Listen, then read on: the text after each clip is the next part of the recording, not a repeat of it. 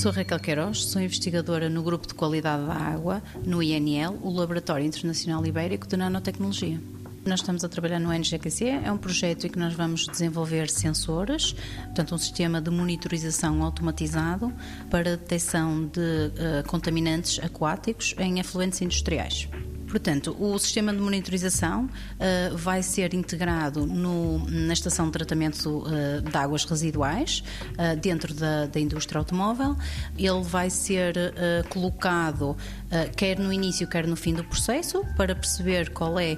a evolução do processo e para perceber ao fim se os limites estão a ser cumpridos ou não. Portanto, eles basicamente vão fazer a colheita da amostra, de uma, de uma pequena amostra, dos tanques no início início e no fim do processo e vão entrar nesse nosso sistema que faz uma pequena filtragem e depois faz a detecção uh, no caso de metais pesados. Neste momento nós estamos a fazer a validação em campo, ou seja, nós temos protótipos uh, montados uh, que estão na, na, fábrica, que estão na estação de tratamento de águas, estão a fazer, uh, portanto, monitorização durante um mês, automatizado, ou seja, sem intervenção humana,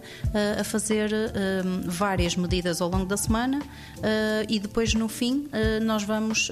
vamos comparar estes resultados que obtivemos com os sensores que estão instalados na estação de tratamento de água com análises certificadas em laboratório uh, que vão ser. Um, eh, colhidas exatamente ao mesmo tempo em que estamos a fazer a análise in situ lá na fábrica. 90 Segundos de Ciência é uma produção conjunta Antena 1, ITQB e FCSH da Universidade Nova de Lisboa, com o apoio da Fundação para a Ciência e a Tecnologia.